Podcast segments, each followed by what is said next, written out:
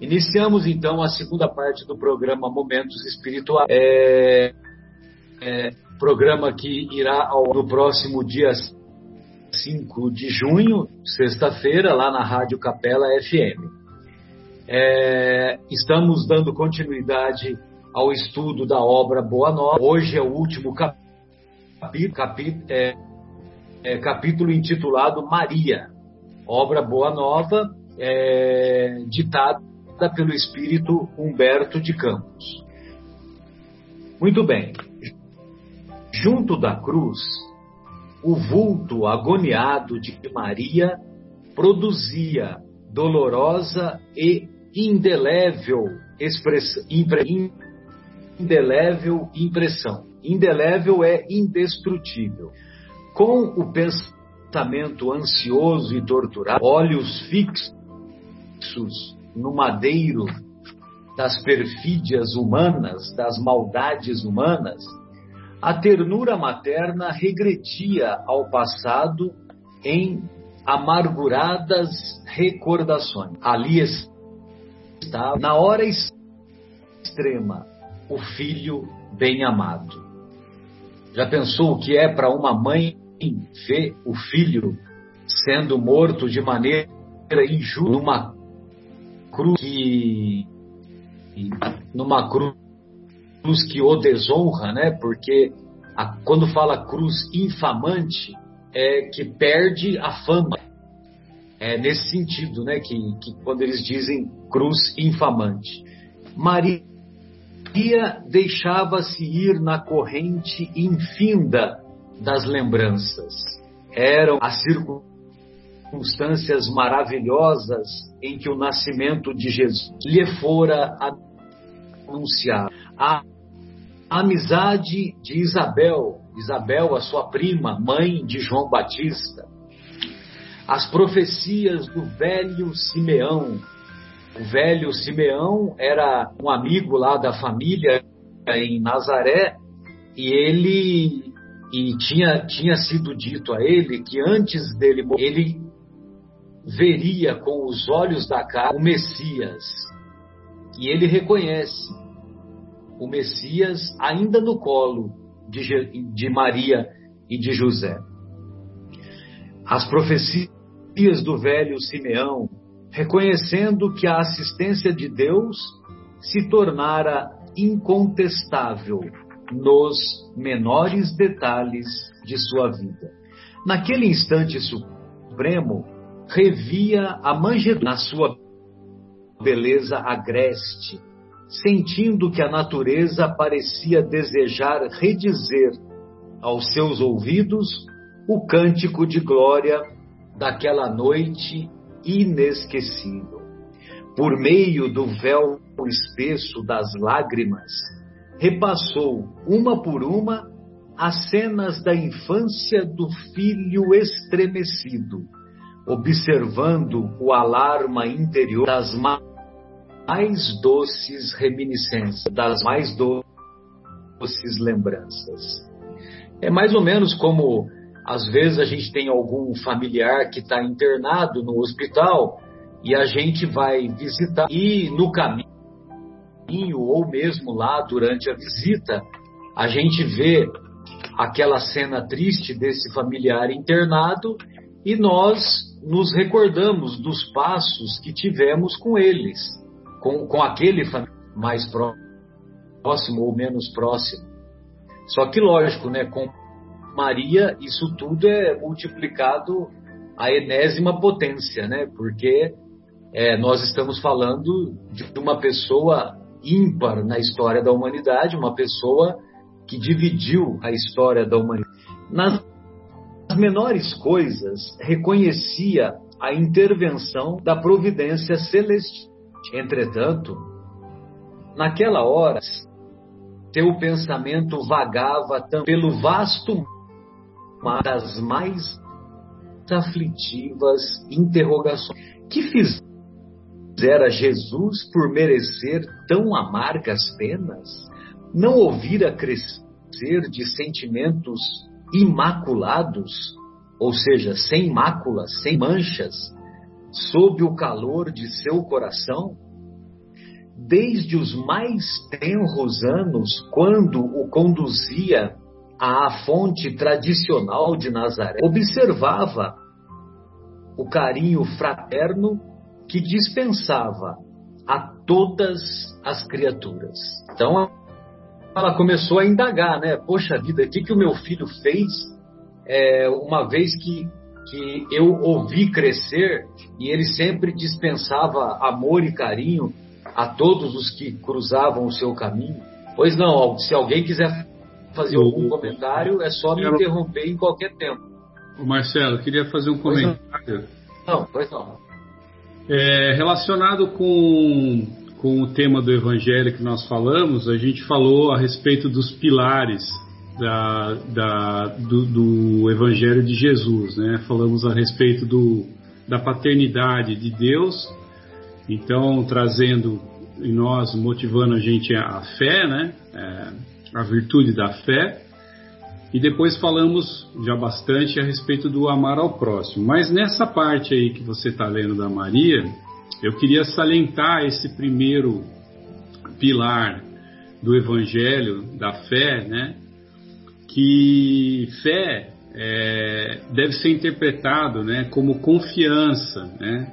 É, a gente, a gente tem que ter, ter fé significa ter confiança aquilo que você sempre fala, né, dar um salto no escuro, nos braços do Criador, né? Isso que é a, a, definição aí de fé que você sempre comenta. Então, eu gostaria de salientar isso em Maria, porque Maria aceitou essa missão de através dela, de, dela ser o portal que trazia a, ao nosso planeta, o nosso governador planetário que veio aqui trazer essa essa esse bilhete, né, esse essa notícia é, veio trazer-nos a, a, a, notícia do amor, né, que ela é, Começa a história lá com Isaías prevendo né, que, que Maria daria a luz ao, ao, ao filho, que seria o Messias.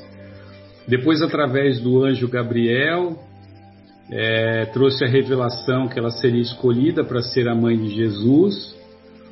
É, depois, a explicação em sonho a José, que não entendia muito como que ela estava grávida, né?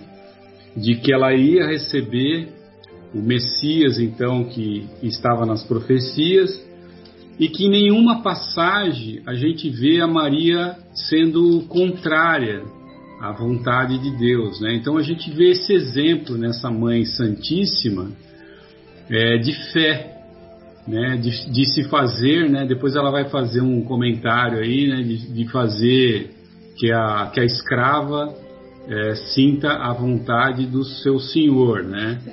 A, seja serva do senhor. Então, essa menção que eu gostaria de fazer do espírito de Maria, né? Que foi a escolhida para trazer o Messias e que, através da sua fé, sempre aceitou a vontade de Deus, mesmo não a entendendo em determinados momentos, né? Isso é uma coisa que falta muito para a gente, né? Nós, os nossos olhos, eles possuem muitos filtros. A gente não consegue ver as coisas é, como espíritos puros, porque ainda não somos, não chegamos lá. Né? Então, muitas vezes, a gente vê as coisas ainda com filtros, porque são baseados no nosso orgulho, nosso egoísmo. E, e é exatamente esse é o desafio. Não enxergarmos que o melhor que está acontecendo é aquilo que melhor vai se encaixar para nós, porque vai trazer o melhor aprendizado, que vai trazer a melhor lição, que vai trazer o melhor ensinamento, né? E o nosso maior exemplo, eu acho que nesse caso, é Maria, porque ela sempre aceitou de coração a vontade de Deus é, para ela, né? E também lembrar, né, que muitos de nós é, muitas vezes somos chamados por Deus para semear, né? E não para colher, que foi o que eu acho que é, diferenciou profundamente esse espírito de Maria Santíssima.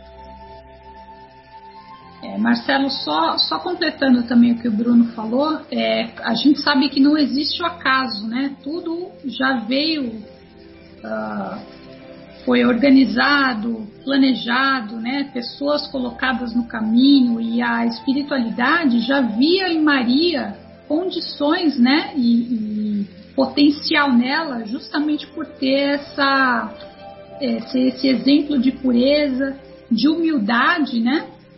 e que é, seria a pessoa agraciada em trazer o nosso mestre ao mundo, né? E a palavra Maria na origem hebraica é Senhora da Luz. Então ela realmente trouxe a luz para gente.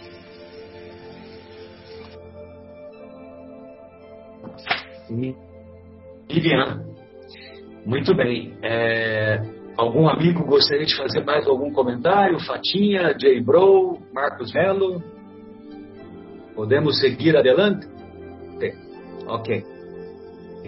Frequentemente ia buscá-lo nas ruas empedradas, em que a sua palavra carinhosa consolava os transeuntes desamparados e tristes viandantes misérrimos vinham à sua casa modesta louvar o filhinho idolatrado que sabia distribuir as bênçãos do céu.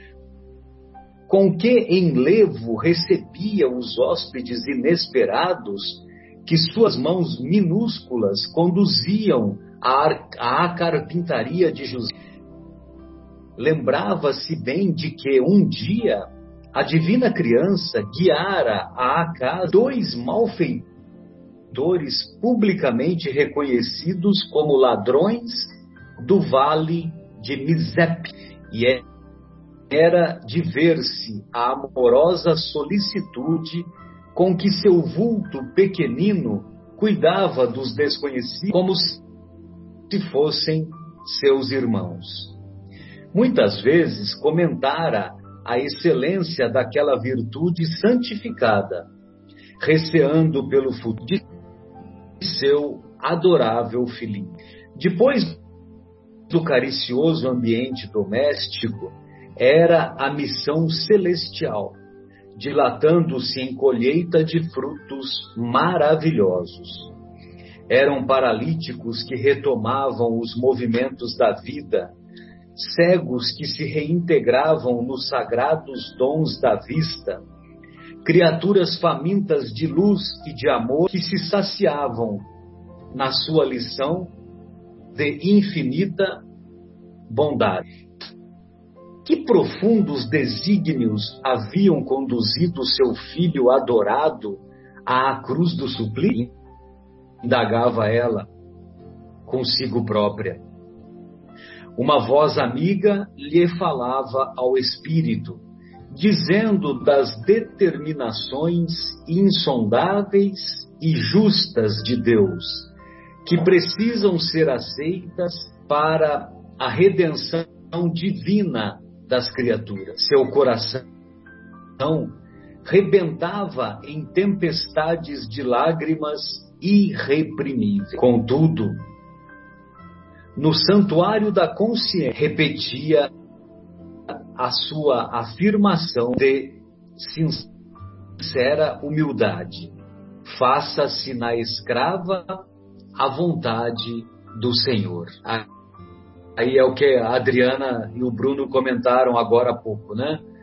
Que eles, que, que ela se reconhecia como uma escrava e que ela se colocava à disposição de Deus para que Deus fizesse nela a sua vontade. Você vê, né, Marcelo? É um, um exemplo né, de humildade, de fidelidade e de abnegação. Né?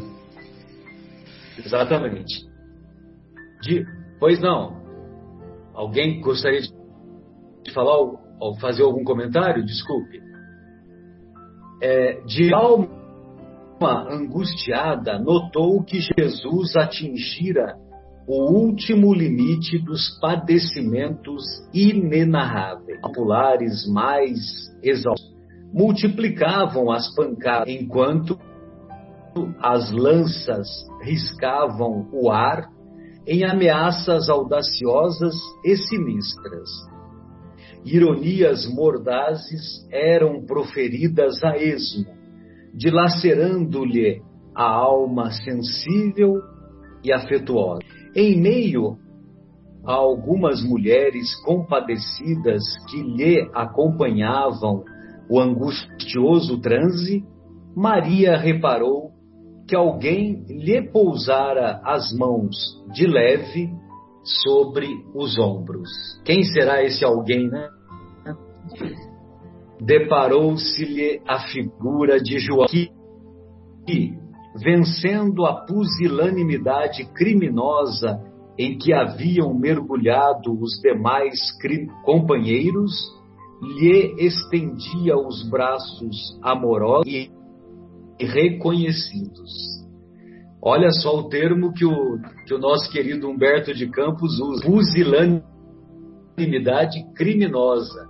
Ou seja, é, ele coloca os demais, os demais discípulos de Jesus como pusilânimes e criminosos devido ao fato de abandonarem Jesus naquela hora. E João foi o último que conseguiu superar, né?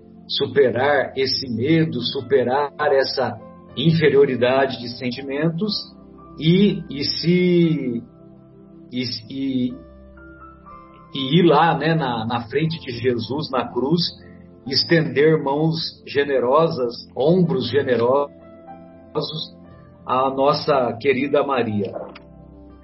Silenciosamente, continua Humberto de Campos, o filho de Zebedeu abraçou-se àquele triturado coração maternal. Olha só a expressão que ele usa: triturado coração maternal.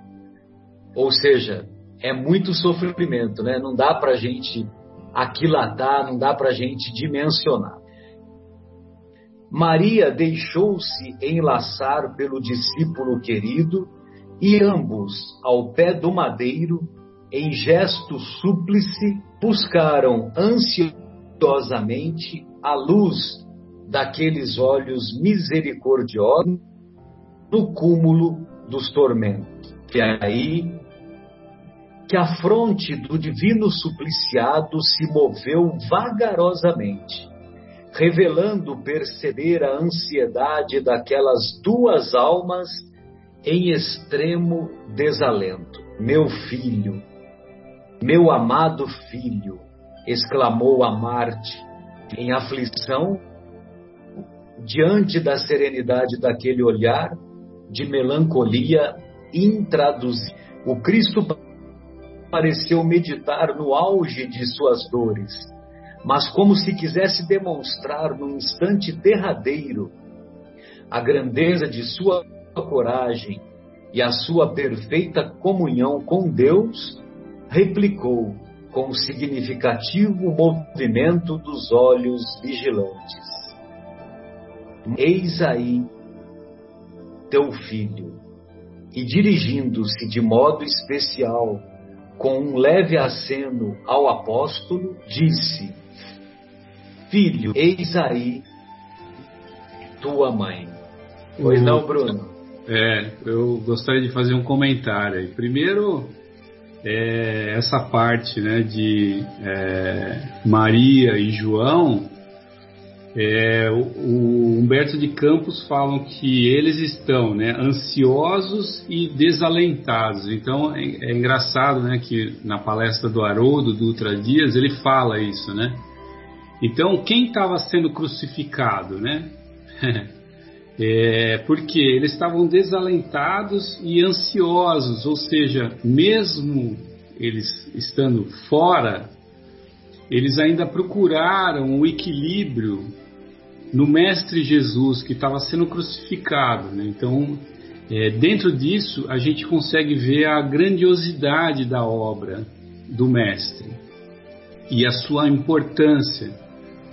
É, o espírito de Ramatiz, ele, ele nos diz no, no livro Sublimo Peregrino, que é a respeito da vida, e da missão de Jesus, da vinda dele aqui no nosso planeta, ele fala que não há surpresas nem confusões no funcionamento do mecanismo sideral do cosmos. Nós é que achamos que existe confusão, que existe coincidência, tudo foi feito seguindo premissas, né? etapas, conclusões, é, a, a, vinda é, dessa, dessa é, figura messiânica do Mestre Jesus, que veio como o redentor dos homens terrestres. Né? É, Maria é, não, não tomou muita, muito parte na vida de, de, pregação de Jesus. Se a gente for ver, eu, eu dei uma estudada aqui e vi que Maria é citada três vezes no Evangelho durante a, a, a, pregação de Jesus, vamos dizer assim, a fase de pregação. A primeira foi uma fase de alegria, né, onde Jesus faz o seu primeiro milagre. Ele transforma a água em vinho na festa, nas bodas de Caná. Isso está em João, é, capítulo 2, versículo 1. E depois em Marcos, é, capítulo 3, versículo 34 e 35, ele fala de Maria de novo, é, quando Maria vai buscar Jesus, que estava fazendo uma pregação na casa de um fariseu, não me lembro bem de quem era, mas dizem para Maria que Jesus tinha ficado lunático. Então ela reúne os, os irmãos de Jesus e ela vão lá para buscá-lo, né? E Jesus, mesmo tendo a mãe na sua porta procurando por ele, ele não perdia é, nenhuma oportunidade da lição e deixa a lição da fidelidade espiritual acima dos laços familiares, né? Que mais uma vez ele diz quem é minha mãe e quem são os meus irmãos, né? É, se referindo que apenas aqueles que fizessem a vontade do nosso Pai é que eram os irmãos. E nesse momento que você leu, que está em João 19, que João fala é, junto da cruz. Essa parte ela é muito tocante, né? Porque o, o Haroldo Dutra Dias ele fala assim, olha, ele não falou que ela estava do lado da cruz, ele não falou que ele estava em frente da cruz. É, a gente pode imaginar né, o, o amor de mãe, e, e, quem estava ali era a mãe. E essa, e essa frase, junto da cruz, ela diz muito isso, né? Porque Maria estava sendo crucificada junto com o seu filho. Esse era o, o sentimento que você falou aí, né? Que o seu sua alma estava triturada. Né? É isso que, que é, é bom a gente lembrar e é bom a gente guardar essa emoção no nosso coração. É muito importante esse exemplo. Sem dúvida, Bruno. E, é, e nos emociona a todos nós, né?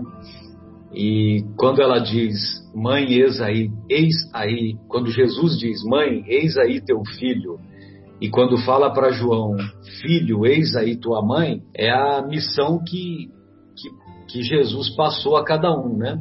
Para que um cuidasse do outro doravante, né? Daquele momento em diante. Maria envolveu-se no véu de seu pranto doloroso, mas o grande evangelista compreendeu que o Mestre, na sua derradeira lição, ensinar que o amor universal universal era o sublime coroamento de sua obra. O amor universal, coroamento de sua obra. Amor ágape, amor que não espera recompensa, amor desinteressado.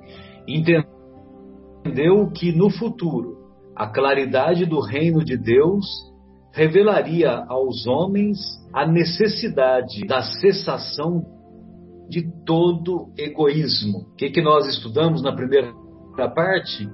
Egoísmo. Sobre o egoísmo, né?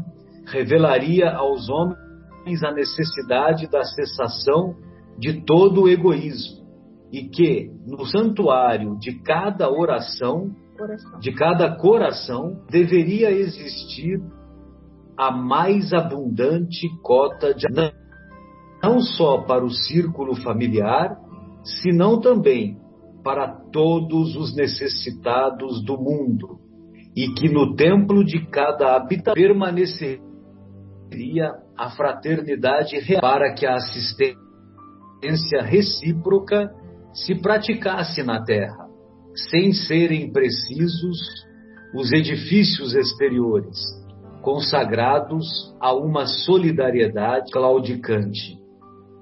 Por muito tempo conservaram-se ainda ali em preces silenciosas, até que o mestre, exânime, exausto, fosse arrancado à antes que a tempestade mergulhasse a paisagem castigada de Jerusalém num dilúvio de sombra. Pois é, então esse trechinho aqui da, de que a gente tem que encerrar, acabar com todo egoísmo e que devemos estender o amor da nossa família para o, o amor de outros círculos familiares, é aquilo que nós aprendemos na doutrina espírita de, de família carnal e família espiritual.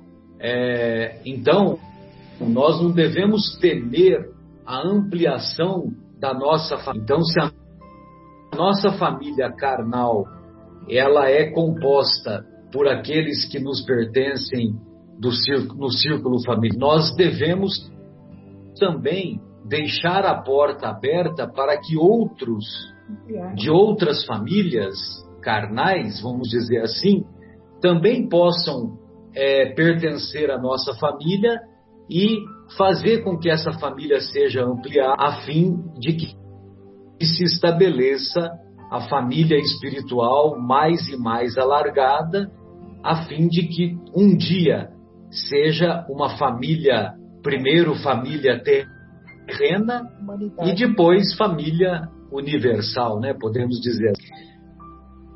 É, José Irmão, Marcos Melo, Fatinha, se vocês tiverem algum comentário, fiquem à vontade, queridos. Podemos seguir adelante? É. Pois não, Zé Irmão, fique à vontade, querido. E falar, né, Marcelo, dessa, dessa palavra, né, dessa.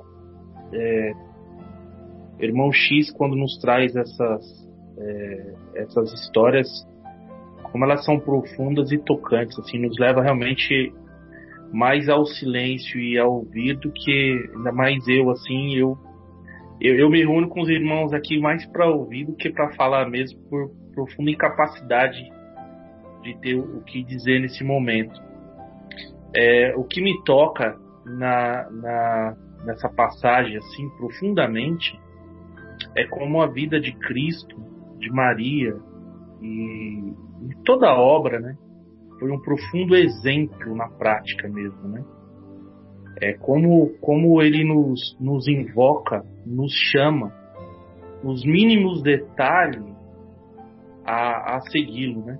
E como ele foi um exemplo vivo realmente. A gente começa a entender certos simbolismos, né? Como o cordeiro que foi levado ao sacrifício, é, é, simbolismos às vezes que para a gente nos parece estranho, nesse momento a gente começa a compreender com maior profundidade, né? Então, assim, a, o chamado do Cristo, para mim, eu, eu sentindo assim, ele é tão profundo e assustadoramente amoroso que realmente é, nos espanta, né? Porque é uma mãe olhando pelo ponto de vista de Maria, que quando a narração diz, né, é, Cristo foi o homem mais bondoso e mais justo que passou pela terra, o espírito mais puro. E diz o Evangelho que o tempo inteiro ele estava praticando o bem e o amor. Né? O, a vida dele foi um exemplo disso. Aí, para uma mãe observar um filho recebendo a mais humilhante das, das condenações, né? É, a gente começa a ver que realmente eram espíritos maravilhosos, né? Porque veja, se tão pouco nos revolta hoje em dia no mundo, né? É que chega a dar vergonha. Porque às vezes é preciso tão pouca coisa para a gente poder se revoltar e falar, nossa, não pode ser assim e tal. E aí vem essa passagem com o exemplo do Cristo, nos chamando sempre à renovação do perdão, né? do amor, do amar mesmo, de abrir mão de si mesmo, abrir mão do, do nosso egoísmo. É, é realmente incrível. É, é, o amor, o amor dele é assustadoramente assombroso mesmo, né? Impressionante. Viu, Marcelo? Pois não, Sônia, gostaria de ouvi-la. Ah, pois não, Bruno. É, é, eu acho também, é, estudando essa passagem, né, é, durante muito tempo, é, seguindo a religião católica, a impressão que a gente ficava do Cristo na cruz, né, era pô, coitado, né, ele foi injustiçado, ele foi morto, ele foi crucificado, ele sofreu, né, e, e, e, agora com essa leitura que a gente faz de Humberto de Campos e também com os ensinamentos da doutrina espírita, a gente vê o quão grande a obra do, do Messias foi junto à nossa humanidade, né, para trazer o caminho da salvação. É isso que significou a vinda dele até aqui. E esse caminho da salvação, você vê que mesmo quando ele se estava crucificado, sofrendo todos esses tormentos, quando ele estava dando testemunho de amor e de confiança e que estava ligado extremamente com Deus, com, com o Pai, ele fala, né, sete frases enquanto ele está na, na, pregado na cruz, né? Todas elas, Marcelo, traz um ensinamento. Todas elas fazem parte do ensinamento do Evangelho que ele nos deixou. É, fica aqui, né, um, um convite para todos para procurar essas sete frases aí. Uma delas a gente até falou em alguns dos programas passados aí foi a, a, a relação que se criou entre ele e o bom ladrão. Nós falamos a respeito. Mas a primeira e eu acho que a mais importante é, frase que ele falou é, que traz para a gente é uma oração de perdão, né? É aquela que a gente não cansa de repetir, né? Pai, perdoa-lhes porque não sabem o que fazem.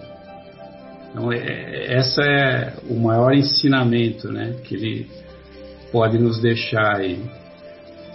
E aí, se sobrar tempo, aí eu, eu mato a curiosidade do pessoal e falo as outras seis. Senão, fica para a gente procurar dever de casa. É isso aí. Legal, bem lembrado. Marcelo. Muito bom. Pois não, Sônia. A Sônia queria... gostaria de fazer um comentário também. Ah, só, só um minutinho, Marcos. Deixa a então, Sônia fazer, daqui a pouco eu te passo a bola. É, é, é rápido. É, o interessante é que neste envolvimento de Jesus apontando a, a Maria, o filho, e ao João, a sua mãe, é, o João, que era um espírito iluminado, com certeza também veio acompanhar a missão de Jesus, ele compreender sobre o amor universal, né? Então, se nós formos dar um, um ampliando, ampliando a nossa capacidade de entendimento nessa lição, a, a família consanguínea é o nosso ensaio, é o nosso primeiro ensaio aqui terreno para aprender a amar aprender a cuidar, aprender a desenvolver o amor. Porque quem não tem um desafeto dentro da família, quem não tem um relacionamento problemático com algum parente consanguíneo, não é verdade? E, e, se nós conseguimos fazer a nossa lição de casa com a família, com certeza nós vamos conseguir ampliar e trazer um novo paradigma de compreender a família que é a, que é a humanidade. Porque no plano espiritual não existe consanguinidade, existe a família universal. Os afetos que nós temos é a construção dos sentimentos que nós aprendemos a desenvolver. E muitos daqueles inimigos passam a ser amigos e passam a participar da nossa vida numa outra ótica, porque conseguimos é, vencer as barreiras nessa situação. E a humanidade, na verdade, é uma família, é a nossa família. Se Jesus é considerado nosso irmão e se Deus é considerado nosso Pai, nós temos que entender que a humanidade é a nossa família. E as nossas dificuldades internas dentro de um complexo, de um grupo familiar, quando a gente vê aquelas complicações também presentes fora dos parâmetros das raízes consanguíneas, ou seja, em pessoas que nem conhecemos, nós temos o um entendimento da, da, de, das dificuldades e tentamos também tentar compreender não é à toa que o mundo progrediu. Hoje tem várias ONGs, recursos de reabilitação, reabilitação do alcoólico, reabilitação dos drogados, reabilitação das pessoas que querem mudanças, querem sair daquela situação. E isso significa que é uma preocupação da humanidade em restabelecer essa pessoa novamente à sociedade, integrar-se novamente à sociedade. Isso mostra um progresso da humanidade. E nós temos que uh, fazer com que isso cada vez mais seja profícuo, né? Então, era essa a visão que eu queria dar do meu pensamento sobre a família humanidade e a família consanguinidade, né? Pois não, Marcos, fique à vontade. Não, só um, um, Marcelo, um breve comentário sobre esse capítulo especificamente, porque é, deste livro, para mim, todos os capítulos me tocam, porque tem, é repleto de, de lições, né, mas esse especificamente, que fala do amor de mãe, né, que fala da força desta mãe, porque ele é dedicado a Maria, e encerra o livro com Maria, né, um espírito de luz, né, que, que teve uma missão muito grande, muito forte, e além de trazer o Mestre a este planeta através dela, né, do corpo dela, ela participou e educou a criança, né? Ela, com toda aquela ternura dela, com todo aquele amor, ela dedicou e formou. É, é claro, o Espírito de Jesus é altamente evoluído, mas ele precisava passar por isso e passou por este espírito de alta envergadura também. Né? É evidente, nada é por acaso, ela foi escolhida né, né, para que cumprisse essa missão e cumpriu. E a gente vê aí a fé, a força que Maria tinha porque hoje a gente vê mães onde o filho é, tem uma culpa, mas a mãe não deixa de visitá-lo na prisão e ela vai. Agora imagina Maria aos pés da cruz, né, de, front, de frente com a cruz, vendo um filho sendo castigado, sendo morto, sendo humilhado, e ela, sabendo que ele era inocente, porque ela resgata nesse capítulo é, a infância, a infância dócil de Jesus, a infância de amor do Filho. Ela fala das coisas boas. Por quê? O que ele fez de errado para estar aqui? Ela sabia que ele era inocente, mas mesmo assim, né, com aquela força enorme, tremenda do Espírito de Maria, de frente com a cruz, ela ainda ali teve fé, teve força e acreditou nos desígnios do, de Deus. Né? quando apareceu um anjo para ela e falou: Olha, você vai ter um filho, dá esse nome a ele. Ali ela acreditou e no final também ela acreditou. Vamos ver o final desse capítulo que é lindo, que agora ela vai, vai, para Éfeso e assim. É um, é um capítulo que me toca muito, me emociona muito. Beijo. Sem dúvida, sem dúvida. É, só vale uma, uma historinha aí que, me, que eu me lembrei agora, que o, num determinado momento o Chico Xavier lá em Uberaba faz é, visitas a uma determinada penitenciária nos arredores ali de, de Uberaba. E aí, num determinado, num determinado dia, numa, durante uma visita, uma das, das amigas que participavam da, dessa visita junto com o Chico perguntou para o Chico: Chico, você vê muitos obsessores aqui, né? Aí o Chico respondeu: Não, eu vejo muitas mães. Mas como assim mães, Chico? É, eu vejo muitas mães porque os obsessores, eles conseguiram o que eles queriam, que era levar esses irmãos a cometer os crimes e a estarem aqui na cadeia. Mas eu vejo muitas mães desencarnadas encarnadas orando e inspirando os filhos a buscar uma retomada em seus caminhos, né? Em seu... Muito bem, então vamos lá. É, dando continuidade, após a separação dos discípulos que se dispersaram por lugares diferentes para a difusão da Boa Nova, Maria retirou-se para a Bata, onde alguns parentes mais próximos a esperavam com especial. Os anos começaram a rolar, silenciosos e tristes, para a angustiada saudade de seu.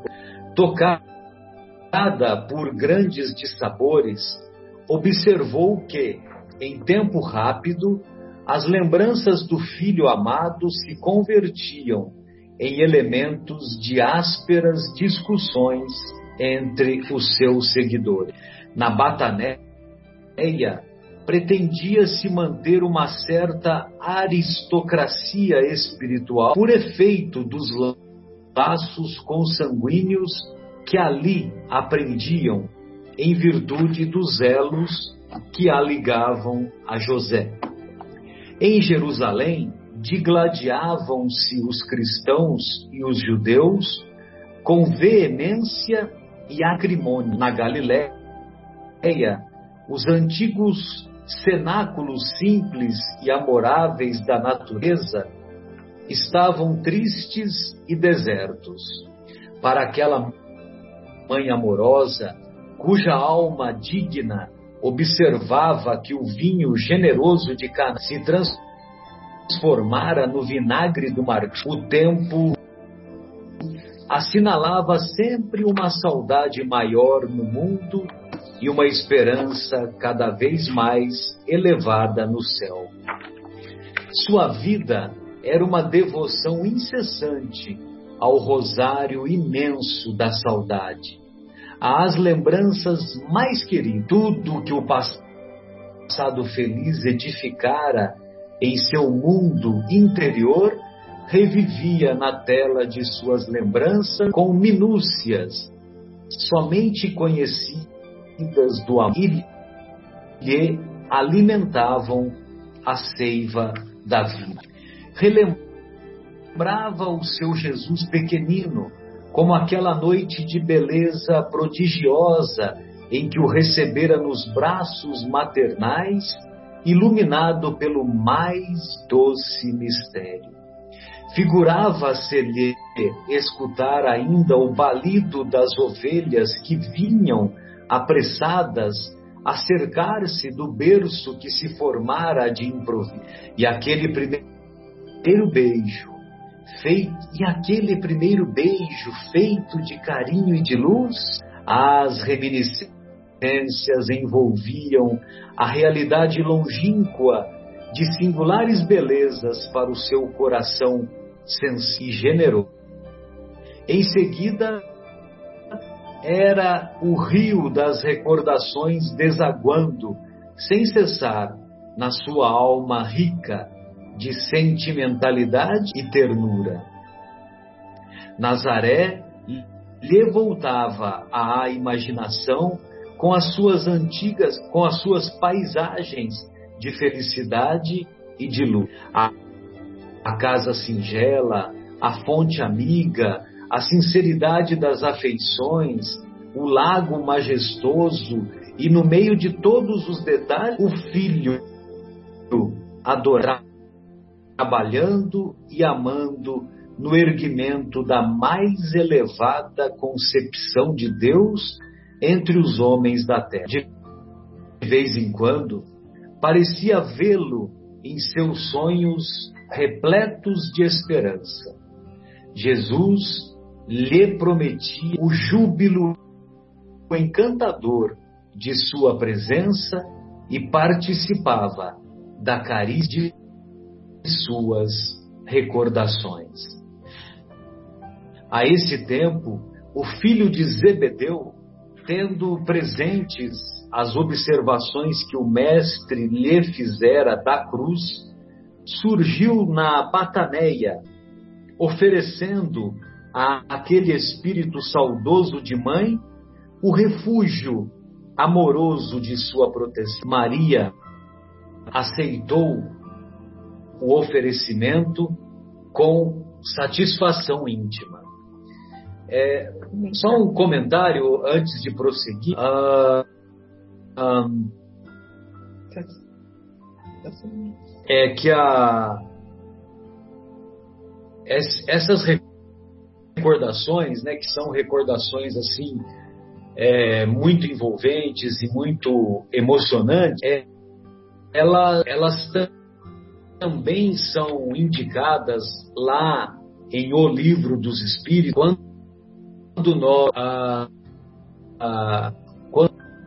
quando nós temos a vida de um ente querido é, ceifada, algum, algum membro da família, algum amigo mais próximo, alguma pessoa que, que, que exerceu uma determinada influência, sempre positiva, em nossa vida, então os benfeitores espirituais eles nos recomendam que quando nós nos recordarmos dessa pessoa querida que, que se encontra no plano espiritual, que se encontra na outra dimensão, no invisível, que nós não somente oremos por ela, mas que nós também façamos coisas que que a agradem. Então, por exemplo, é, a, a minha mãe abandonou o corpo já tem quase 20 anos e ela gostava de um determinado prato. Então, num determinado dia, nós fazemos aquele determinado prato em homenagem a ela. Ou nós visitamos uma amiga muito querida ao seu coração, uma amiga ou um amigo, estou dando o exemplo da minha mãe, né? Uma amiga muito querida ao seu coração, em nome dela. Isso vai ser um ato positivo é, que não, não somente vai fazer bem para ela, porque é uma recordação positiva, é uma recordação carinhosa e amorosa, como também vai nos fazer bem. Então, é, essas lembranças que o nosso querido Humberto de Campos descreve de maneira tão bela, tão poética, é, é, não, não devem ficar apenas assim como recordações, como é, coisas que são que fazem parte do sentimento. Sim, fazem parte do sentimento, devem ser valorizadas, devem estar lá no nosso coração, no nosso, mas também nós podemos fazer esse algo mais. Então é é isso que me surgiu que eu gostaria de, de compartilhar aí com vocês. Beleza. E João lhe contou, seguindo a descrição do Humberto de Campos. Então a Maria aceitou o oferecimento com satisfação imensa. E dessa forma eles, poder, eles iriam concretizar o pedido do mestre, né? Mãe, eis aí teu filho, filho, eis aí. E João lhe contou a sua nova vida. Instalara-se definitivamente em Éfeso. Éfeso que o Marcos Melo, Marcos Melo adora Éfeso, né? Tomara que um dia possamos conhecer lá, né, querido? Ainda vou conhecer essa cidade, essa terra, é, viu? É verdade. Porque deve ser Não. lindo aquela cidade Bruno, lá. Hein? Tu conheceu lá, Bruno? É. Verdade, Marcos. Não, Não? Marcelo, não conheço. Não conheço. Ah, ok. Sim. E João lhe contou a sua nova vida. Instalara-se definitivamente em Éfeso, onde as ideias cristãs ganhavam terreno entre almas devotadas e sinceras. Nunca esquecera as recomendações do Senhor e, no íntimo, guardava aquele título de, de filiação como das mais altas expressões de amor universal para com aquela que recebera o Mestre nos braços veneráveis e carinhosos. Maria escutava-lhe as confidências, num misto de reconhecimento e deventura. João continuava a expor-lhe os seus planos mais insignificantes. Levá-la-ia consigo, andariam ambos na mesma associação de interesses espirituais.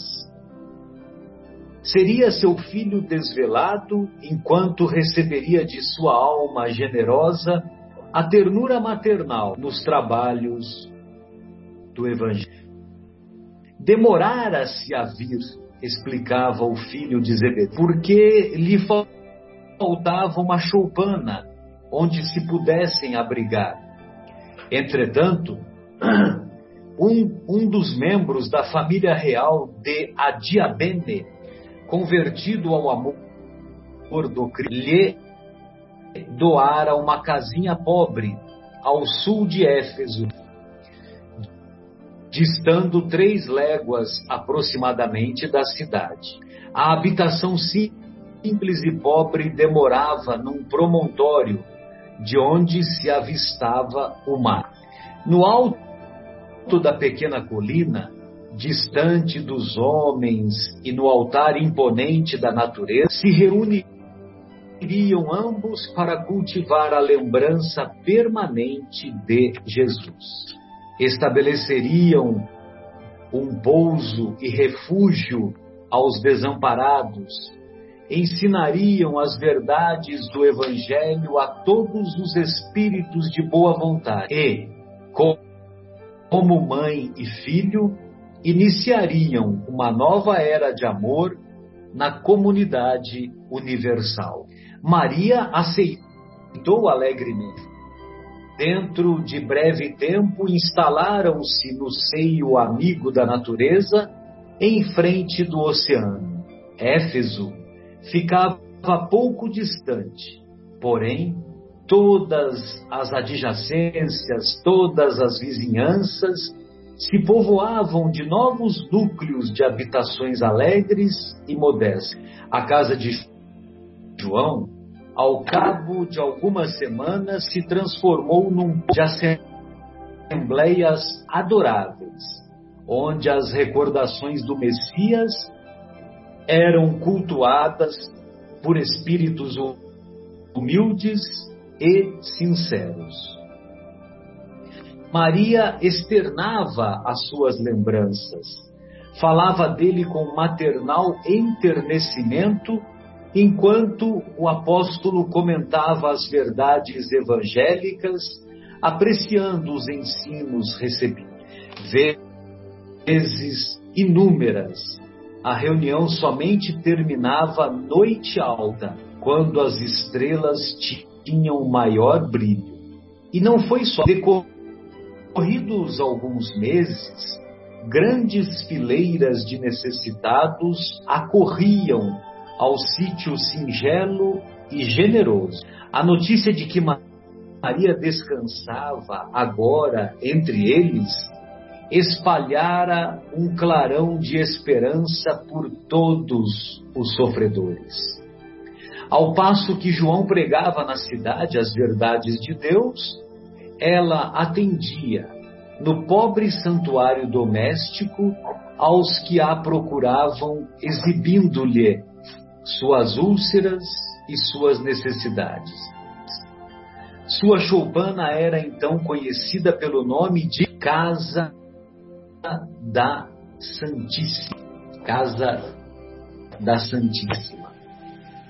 O fato tivera origem em certa ocasião quando um miserável leproso, depois de aliviado em suas chagas, lhe osculou, lhe beijou as mãos, reconhecidamente murmurando: Senhora, sois a mãe de nosso Mestre e nossa Mãe Santíssima.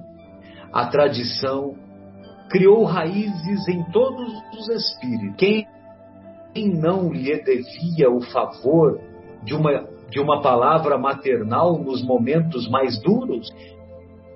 E João consolidava o conceito, acentuando que o mundo lhe seria eternamente grato, pois fora pela sua grandeza espiritual que o emissário de Deus pudera penetrar a atmosfera escura e pestilenta do para balsamizar os sofrimentos da criatura. Na sua humildade sincera, Maria se esquivava às homenagens afetuosas dos discípulos de Jesus, mas aquela confiança filial com que lhe reclamavam a presença era para sua alma um brando e delicioso tesouro do coração.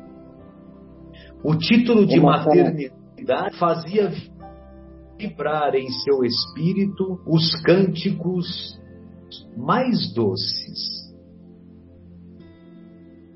Diariamente acorriam os desamparados, suplicando a sua assistência espiritual. Eram velhos trôpegos e desenganados do mundo que lhe, vinha, que lhe vinham ouvir as palavras confortadoras e afetuosas, enfermos que invocavam a sua proteção, mães infortunadas que pediam a bênção de seu carinho. Minha mãe, dizia um dos mais aflitos, como poderei vencer as minhas dificuldades? Sinto-me abandonado na estrada escura da vida. Maria enviava o olhar amoroso da sua bondade, nele deixando transparecer toda a dedicação enternecida de seu espírito maternal. Isso também passa, dizia ela carinhosamente. Só o reino de Deus é bastante forte para nunca passar de nossas almas como eterna realização do amor divino. É o reino de Deus é a obra divina no coração de cada um de nós. Então, então por isso que ela diz, né, como eterna realização do amor é, o Marcelo. É, alguém gostaria de fazer algum comentário? Fiquem à vontade. Ia, pois não. Eu ia falar, eu ia falar o seguinte, que você, você fez menção aí de que o, o núcleo, o cristão de Éfeso, né, ou podemos chamar de a igreja de Éfeso, né, ele, ele foi muito importante no, no é, na divulgação do evangelho é, para todo mundo, né? E, e, também lembrar né, que Paulo, nas suas viagens, eu não lembro se foi na segunda ou se na terceira viagem, ele, Paulo ele, ele vai até Éfeso e ele apresenta Lucas.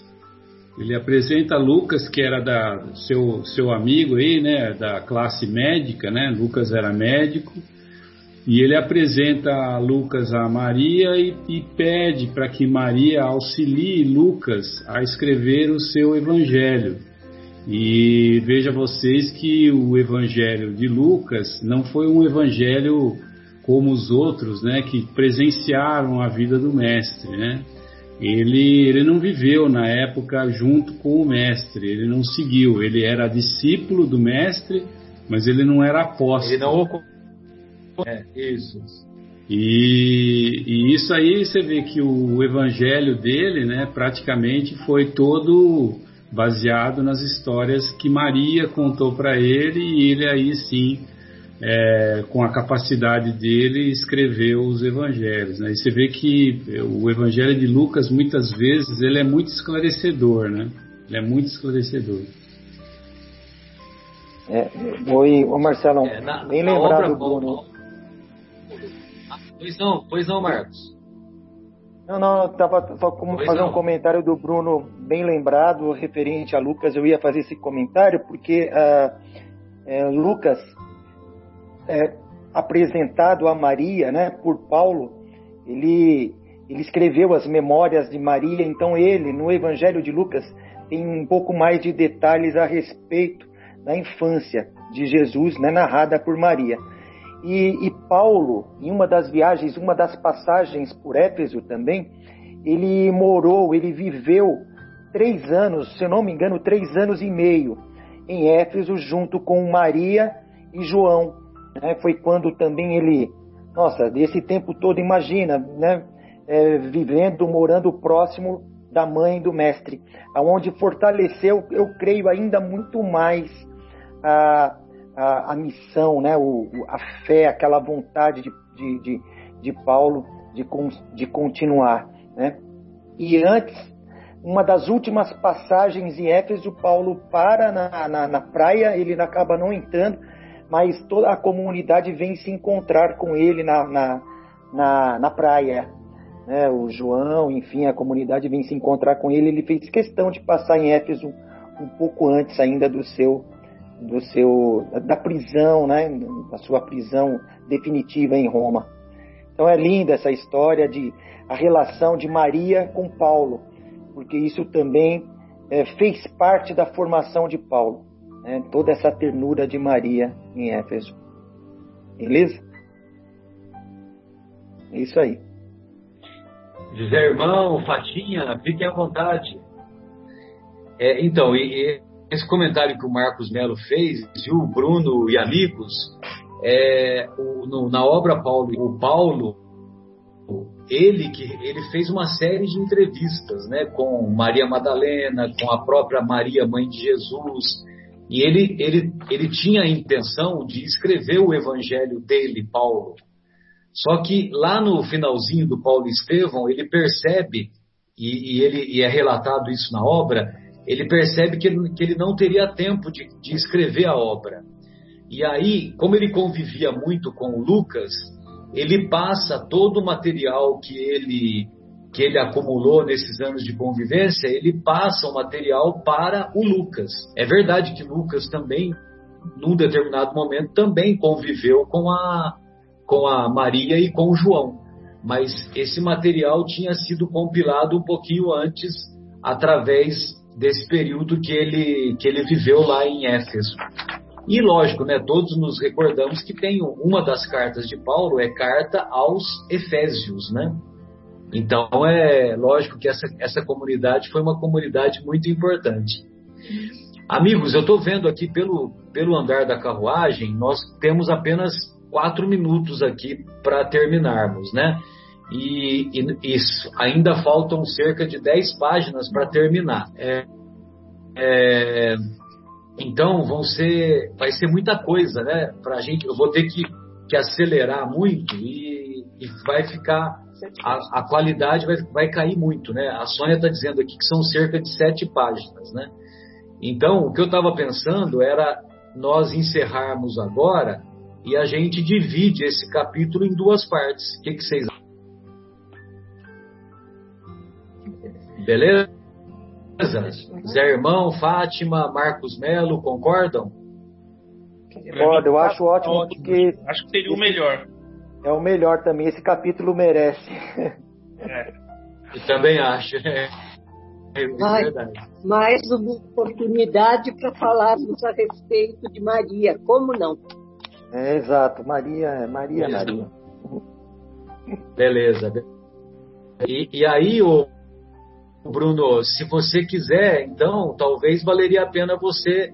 É, a, nós, a Sônia tem um comentário para fazer, e aí eu gostaria de encerrar você fazendo aquelas, aquela exposição que você deixou de surpresa, né? As sete frases de Jesus na cruz. Pode ser? A minha observação é pequena, né? Mas é, é interessante porque o Chico ele utilizou uma frase: "Isso também passa". E a origem dessa frase veio de Maria, né?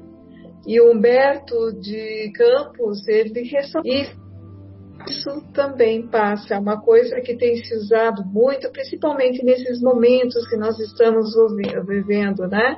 Que tudo é passageiro, as fases difíceis elas não são é, eternas, né? Elas não são persistentes de uma certa forma, elas são fato. Então, eu queria desfechar o assunto falando sobre isso também passa que foi, na verdade, um pronunciamento de Nossa Senhora, né?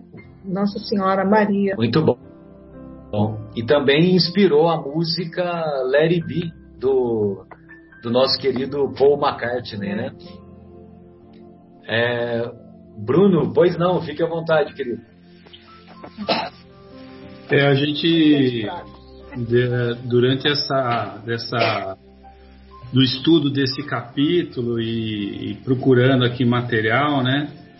É, como eu já havia dito antes, né, as sete frases que foram ditas é, por Jesus, todas, é, todas elas tinham por trás um ensinamento, né?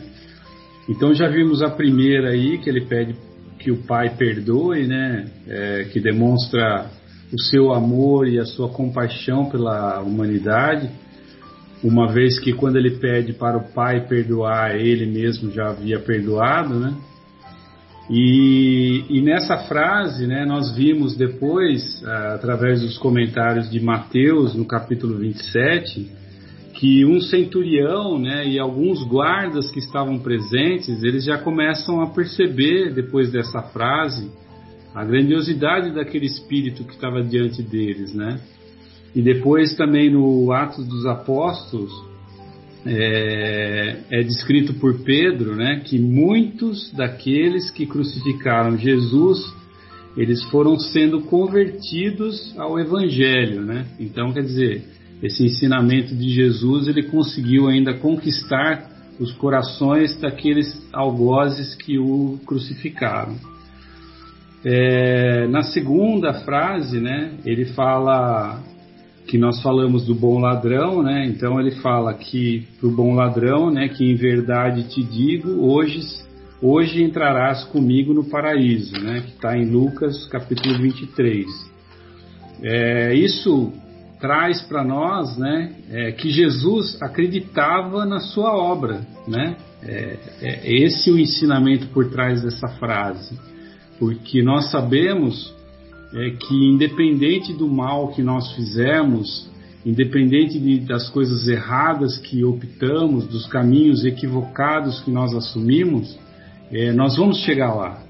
Nós somos criaturas divinas que vo, vamos nos redimir através é, das nossas existências, através da nossa é, vivência e emancipação espiritual. Então, isso demonstra a eficácia da sua, da sua, da sua obra, da obra de Jesus. A terceira frase né, é a declaração sobre a preocupação de Jesus é, com, a, com, com a humanidade né, e também a demonstração do amor ser superior aos laços de família, que é esse que nós vimos no livro, que é mulher, eis aí o teu filho, e ao discípulo, é, Eis aí a tua mãe, que está lá retratada em João 19. A 4 era uma frase que muitas vezes eu não conseguia entender, né? Que ele fala: Deus meu, Deus meu, por que me abandonastes, né? Mas estudando, eu fui descobrir que isso faz parte de um salmo, o Salmo 22, e que lá em, nos profetas, as profecias da vinda de Jesus, diziam que ele ia falar isso daí. Então foi a, essa comprovação né, de que é, estava sendo feito tudo aquilo que tinha sido previsto e a, e a profecia. Né? Então isso daí demonstra o sofrimento. Ele estava recitando né? o Salmo de Messias. Exato. É. Ele estava recitando o Salmo. Isso. E demonstra né, o, o, seu sofrimento e também, ao mesmo tempo, a vitória, né? a vitória do Messias na sua missão. A quinta é uma declaração da sua humanidade, né? Que Jesus diz: Tenho sede. Quer dizer, mesmo, mesmo ele estando nesse momento, ele, ele também demonstra a sua humanidade, né? De dizer: Eu tenho sede. Isso está em João capítulo 19. A sexta frase é: Está consumado. Tudo foi consumado. João capítulo 19. João. É, não, é João. E o sete é a sétima frase é Pai, nas tuas mãos entrego o meu espírito. E quem descreveu essa foi Lucas no capítulo 23.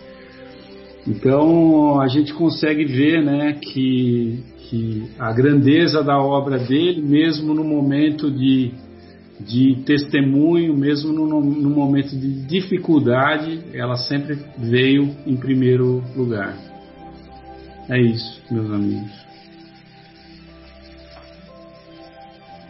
Amigos, depois dessa reflexão do Bruno, nós podemos encerrar, mas se alguém tiver algum, alguma colocação, fiquem à vontade. Então, encerramos aqui o, o nosso encontro, o nosso estudo, e gostaria de deixar um abraço carinhoso a todos os estimados ouvintes. É, José Irmão, Fatinha, Marcos, Bruno, Adriana, Sônia, muito obrigado e até a próxima.